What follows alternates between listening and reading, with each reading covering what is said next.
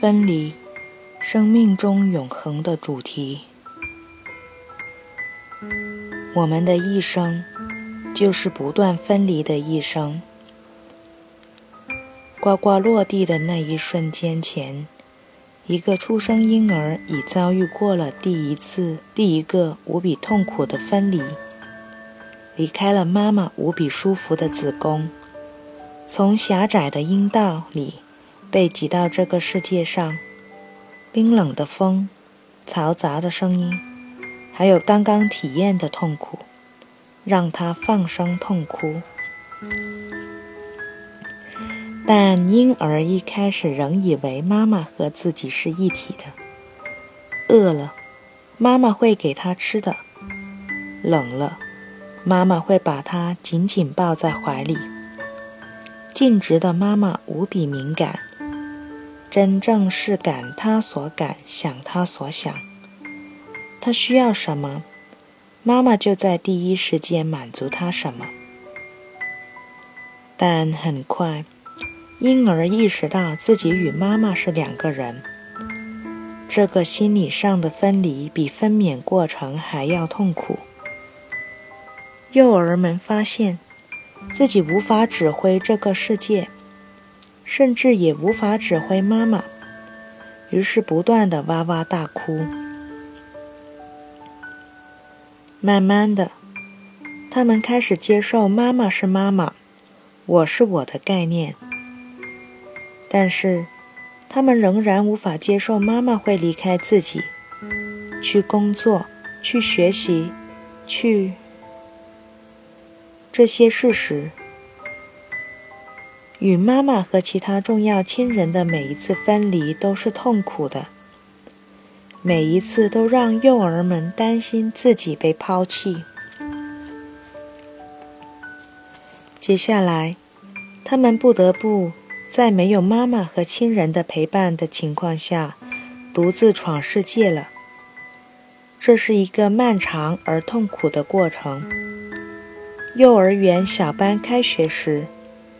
第一次彻底离开家的孩子们总是哭成一片。哭是因为心疼，因为分离带来的实实在在的疼。在接下来，还有小学、初中、高中，最后，我们彻底离开家。在以后，我们开始组建自己的家。在以后，我们有了自己的孩子，我们要亲自教他们体验分离，学会分离。无论分离有多疼，我们必须这样做，因为分离和爱同等重要，它们是生命中最重要的两个主题，它们一起作用，让一个人成长。让一个人成为他自己。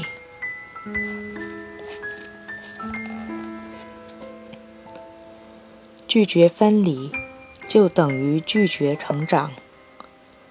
广州白云心理医院的咨询师荣伟玲说：“再亲密的两个人，也是两个人。如果不懂分离，两个关系亲密的人就会粘在一起。”而这是很多人生悲剧的深层深层原因。美国心理学家斯考特·派克则称：“懂得分离的爱才是真爱，因为父母必须主动与孩子分离，这样才能促进孩子的人格成长，并让他最终成为一个有独立人格的人。”亲子关系如此，师生关系、情侣关系等亲密关系也莫不如此。如果拒绝分离，爱就是假爱。不懂得分离的两个人粘在一起，你干涉我的空间，我侵占你的空间，两个人都不能很好的成长。分离是一生的主题，荣伟玲说：“在人生每个阶段，我们都会遇到重要的分离。”他说，在处理分离上，会出现三种结果。第一，成熟分离，一边给予爱，一边坚定地告诉孩子或亲人：“你是你，我是我。”这样一来，关系仍然亲密，但关系中的两个人都拥有独立而健康的人格。第二，拒绝分离，这样的关系不一定亲密。可能还非常恶劣，但关系中的两个人必然会粘在一起，仿佛在演爱与恨的双簧戏戏。第三，单纯分离，虽然名义上是亲人，但拒绝爱与亲密。如果两人都是成人，这种关系很难维持。如果是亲子关系，那么孩子会遭到难以挽回的伤害。没有分离，孩子不能成人；没有爱，孩子一样不能长大。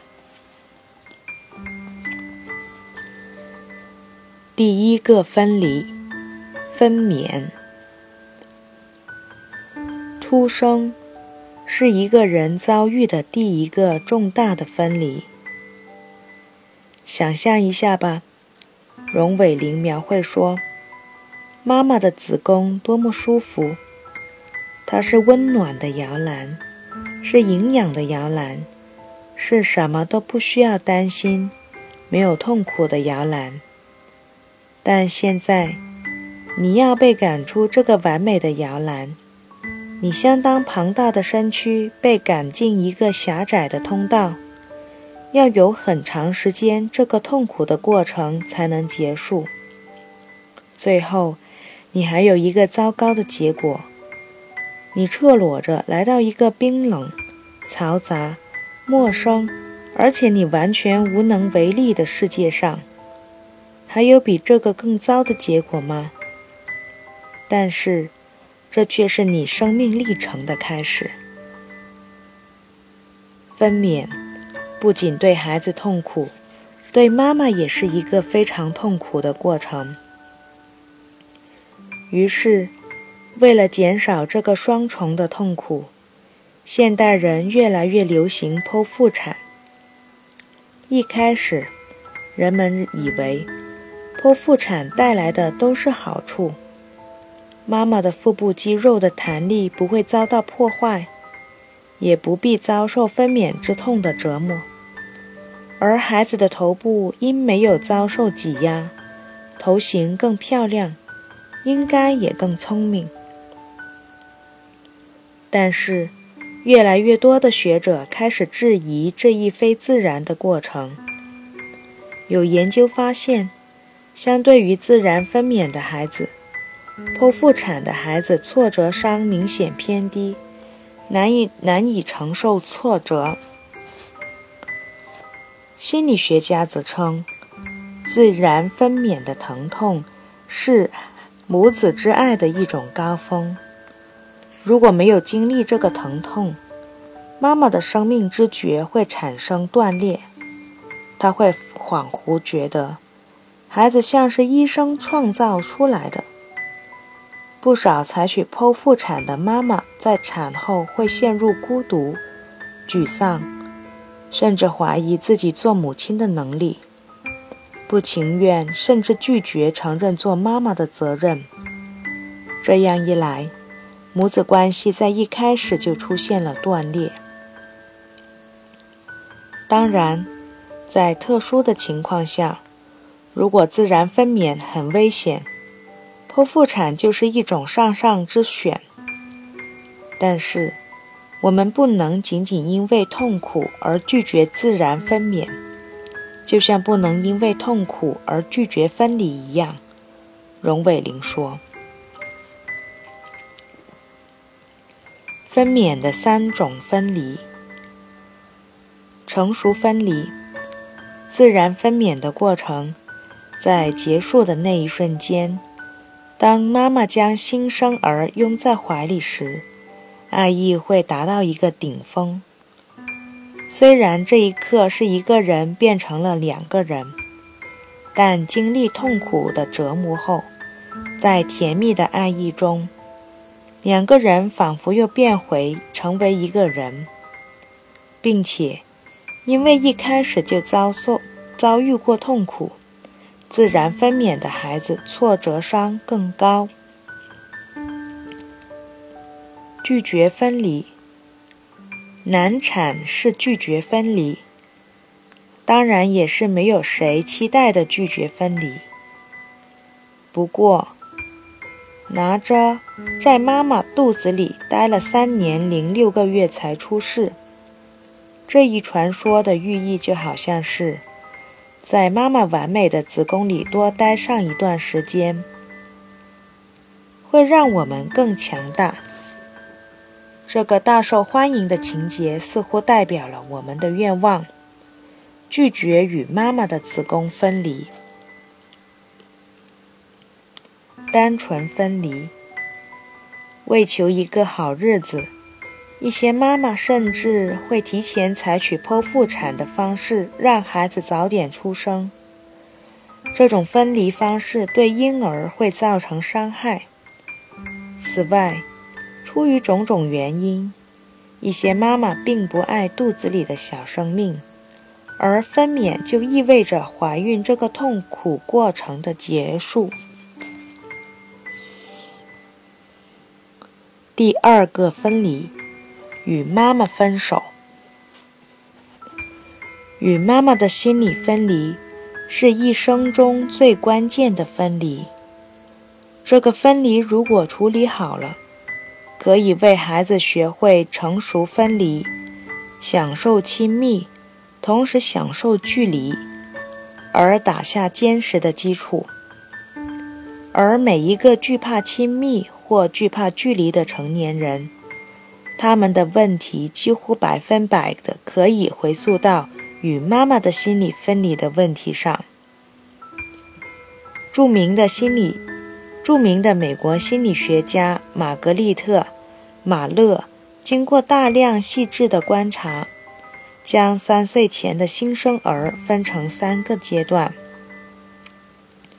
正常自闭期，从出生到一个月，这个阶段的婴儿大部分时间用来睡觉，他需要抚摸和照顾，但仿佛只沉浸在自己的简单世界里。正常共生期，两个月到六个月大，这个阶段的婴儿将妈妈和自己视为一体。分离期，六个月到三十六个月大，婴儿逐渐意识到，妈妈是妈妈，自己是自己。婴儿从自信变成矛盾的依赖。分离期是一个微妙、复杂而多变的心理过程。马勒又将它分为四个亚阶段：亚阶段、身体分化期、实践期、和解期和个性化期。一、身体分分化期，六到十个月，婴儿从身体上意识到。妈妈是另一个人。二，实践期，十到十六个月，婴儿会走了，他热情地探索周围世界，开始爱上自己，觉得自己非常强大，对妈妈好像不再那么依恋。这像是一个背叛期，婴儿背叛了与妈妈的亲密关系。三和解期，十六到二十二十四个月。实践期最后让幼儿、婴儿一般指不到一岁的孩子，而幼儿指两岁到四岁的孩子。备受挫折，他明白了自己的弱小，于是重新依恋妈妈，比以前更依恋。相比第二个阶段，这个阶段的幼儿胆子更小。以前无所畏惧的他们，现在变得什么都怕：怕陌生人，怕探索，怕……而妈妈是他们的偶像，因为妈妈在他们眼里是那么强大。他们越来越明白，妈妈是另外一个人，但同时又发现，没有妈妈，他们无法独立。这是最基本的矛盾。马勒称之为和解期的冲突。分离是因为要迎接挑战，因为这种心理冲突，这个阶段幼儿很容易受伤。如果妈妈无条件的爱他，能够分享他的每一个新获得的技能和体验，能够发自内心的理解他。接受他，那么幼儿在实践期的受挫感会渐渐消失，他会重新变得自信起来。理想妈妈的作用就像是一个安全岛，心里有了这个安全岛，幼儿会放心的四处探索，因为他们深信，当自己遇到新的挫折时。强大的妈妈会及时的出现在他身边，但同时，幼儿的自主感也在成长。他越来越喜欢自己做主，他要通过对妈妈大大小小的反抗来保护自主性。譬如，他会尾随妈妈，不停地注视着妈妈的行为。但又会突然离开妈妈，希望妈妈来追他，将他再度抱在怀里。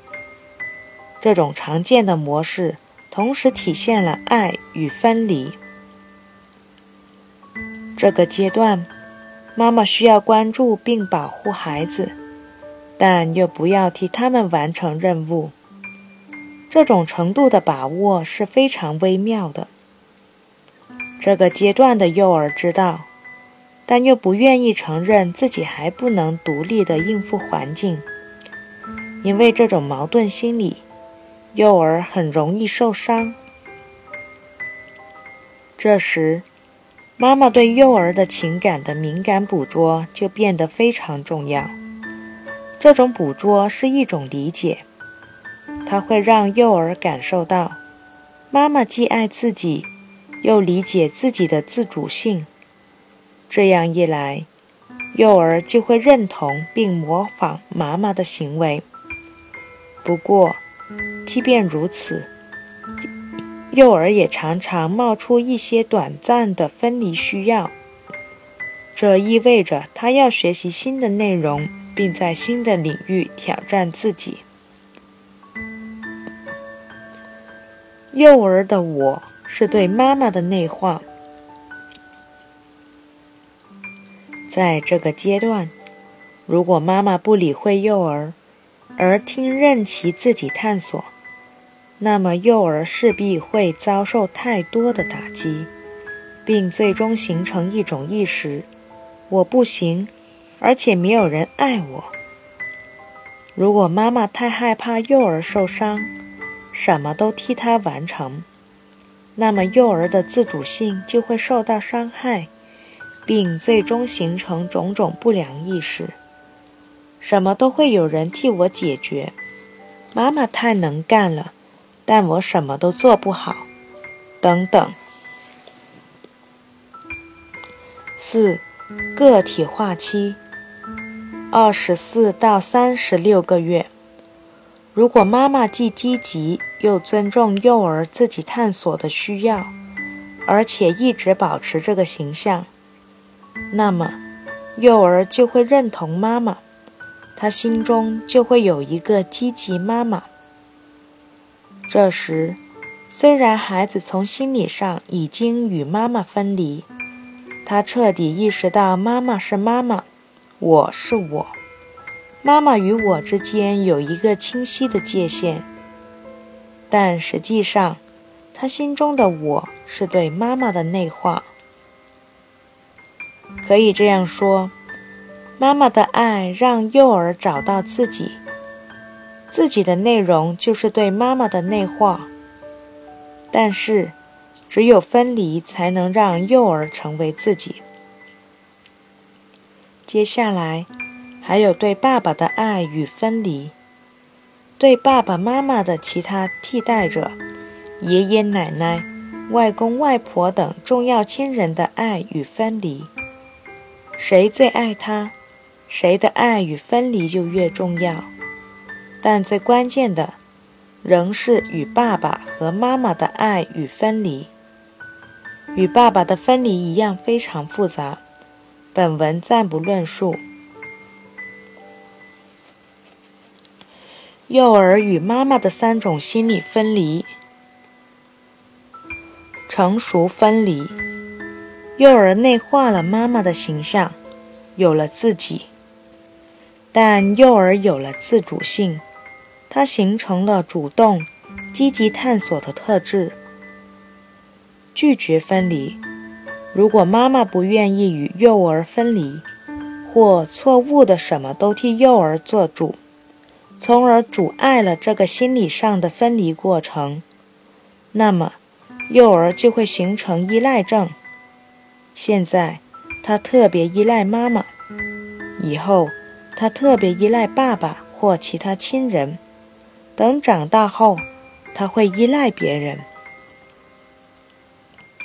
单纯分离，妈妈不理解幼儿，甚至基本根本缺乏理解幼儿的意愿，也拒绝与幼儿分享他探索世界的情感和体验。那么，幼儿就会陷入孤独症，他可能会极度自恋，也可能会变成孤独症。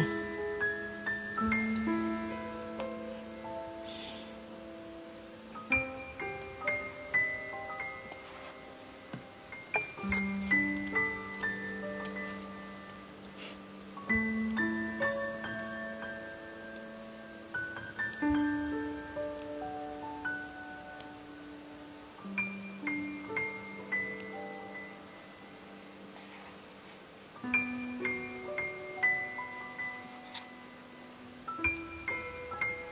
mm -hmm. you